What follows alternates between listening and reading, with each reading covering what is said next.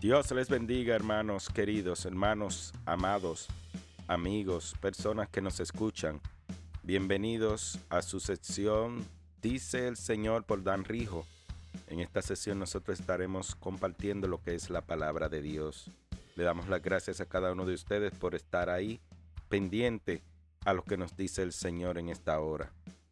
También queremos invitarle a que nos siga a través de todas nuestras redes sociales dice el Señor por Dan Rijo.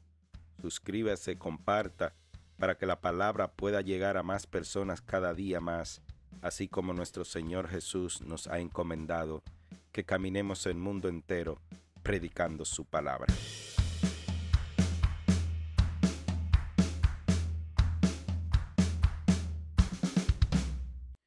Sí, hermanos, el día de hoy el tema que tenemos es sobre el nuevo nacimiento nacer de nuevo, basado en la lectura de Mateo 18, 3 y 4.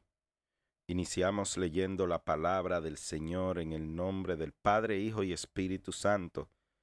Y dijo, esto es Jesús que está hablando, de cierto os digo, que si no volvieses y se hacéis como niños, no entraréis en el reino de los cielos. Aquí vemos a nuestro Señor Jesús hablándonos de un nuevo nacimiento. Muchas personas de ustedes sé que han escuchado la historia de Jesús y Nicodemo. Nicodemo, ese principal de entre los judíos, que fue de noche donde Jesús a reconocerle que solamente el que viniera de Dios podía hacer ese tipo de señales que hacía Jesús. Y Jesús inmediatamente le respondió a él que de cierto te digo que el que no nace de nuevo no puede ver el reino de Dios. Prácticamente lo mismo que está diciendo el Señor acá.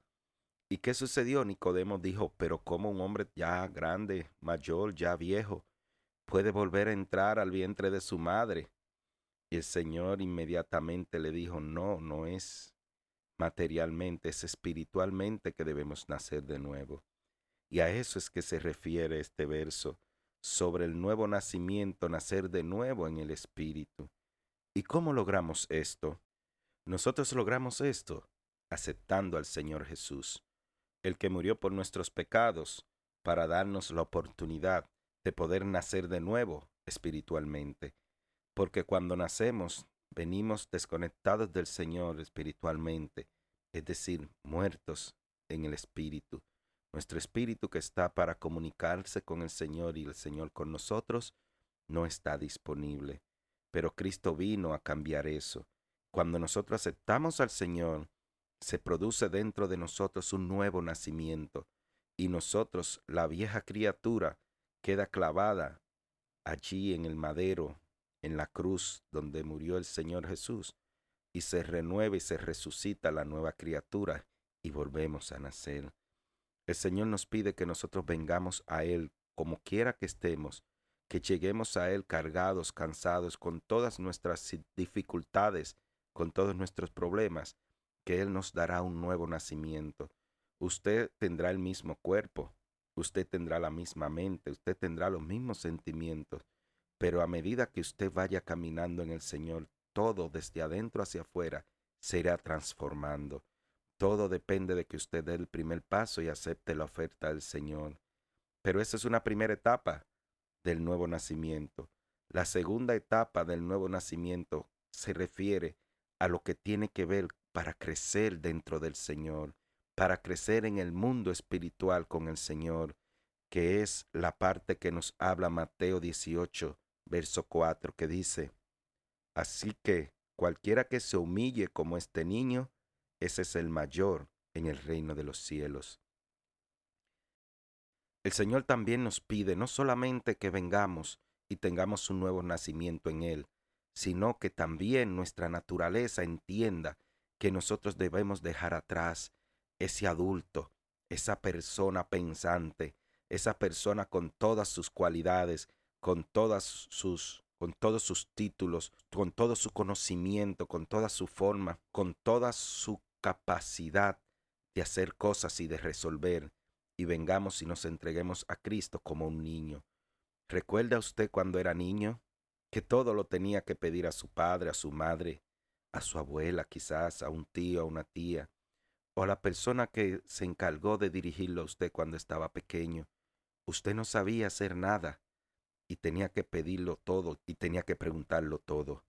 Asimismo dice el Señor, ven a mí, no te preocupes, yo te enseñaré todo lo que tú tienes que saber. Ven como un niño, no tienes que enseñarme nada, no tienes que mostrarme nada.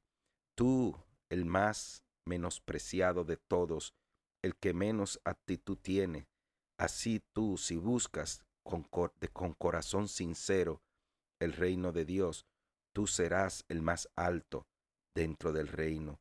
Si tú vienes con humildad, si tú vienes con humillación, pero no una humillación de vergüenza, sino una humillación de respeto, de reconocer la potestad y la soberanía del Señor, el Señor te recibe a ti como el más grande de los grandes. Y a ti, el que tiene muchos títulos, el que tiene mucha fortuna, el que tiene muchas cosas que enseñar y que mostrar, también el Señor te pide que vengas a Él como un niño, porque todas esas actitudes, todo lo que tú conoces, todo eso lo ofreció el Señor al mundo. El Señor lo conocía primero. El Señor fue que lo creó todo. ¿Eres ingeniero? ¿Conoces de física, de matemática? Todo eso lo creó el Señor. ¿Eres médico? ¿Conoces de medicina del cuerpo humano? Todo eso lo creó el Señor. Así que ven como un niño, tú que tienes mucho, tú que tienes poco, tú que tienes un poco o que tienes menos o que no tienes nada, o que entiendes que materialmente lo tienes todo. Ven al Señor como un niño. El Señor te recibe, el Señor te enseña, el Señor te pone a caminar en sus pies, el Señor te enseña a hablar, el Señor te enseña a ser un hombre espiritual por encima de todas las cosas materiales. Dice Mateo 23:12, porque el que se enaltece será humillado, y el que se humilla será enaltecido. Busquemos nosotros que el Señor nos enaltezca a través de nuestra humildad. Nosotros no tenemos nada que enseñarle al Señor. Nosotros no tenemos nada que mostrarle nuevo al Señor. Nosotros no tenemos nada que regalarle al Señor más que nuestra obediencia, más que nuestra humildad, más que nuestro corazón limpio, para que Él lo llene. Seamos humildes para que el Señor nos enaltezca.